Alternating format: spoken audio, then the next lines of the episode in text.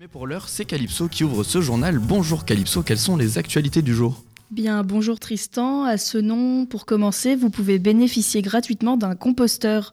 L'objectif, réduire de 30% ces ordures ménagères en les recyclant par le compostage. Mis à disposition par Bordeaux Métropole, les composteurs sont des contenants en plastique ou en bois, avec un couvercle qui doit être placé sur un sol naturel. Si vous êtes intéressé, vous pouvez vous inscrire sur le formulaire disponible directement sur le site de la ville de ce nom. Vous serez alors contacté par les services de la ville pour les retirer.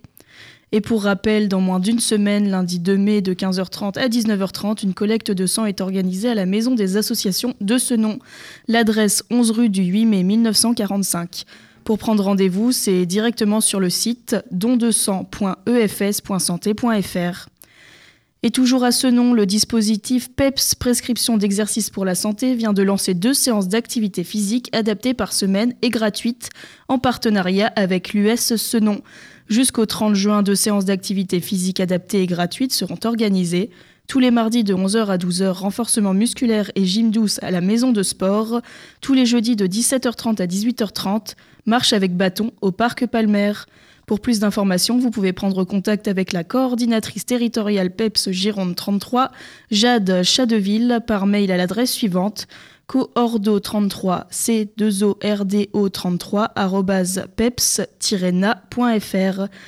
Attention à Bassins, aujourd'hui mercredi 27 avril, Suez procédera à une intervention sur le château d'eau potable Les Dates. L'intervention durera une journée, des perturbations sont à prévoir.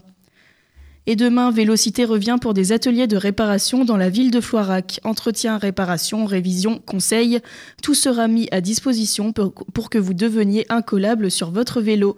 Rendez-vous demain, mercredi 27 avril, à la médiathèque M270, puis le 29 et 30 avril le prochain, les horaires de 14h à 17h. Réservation conseillée, sauf le samedi.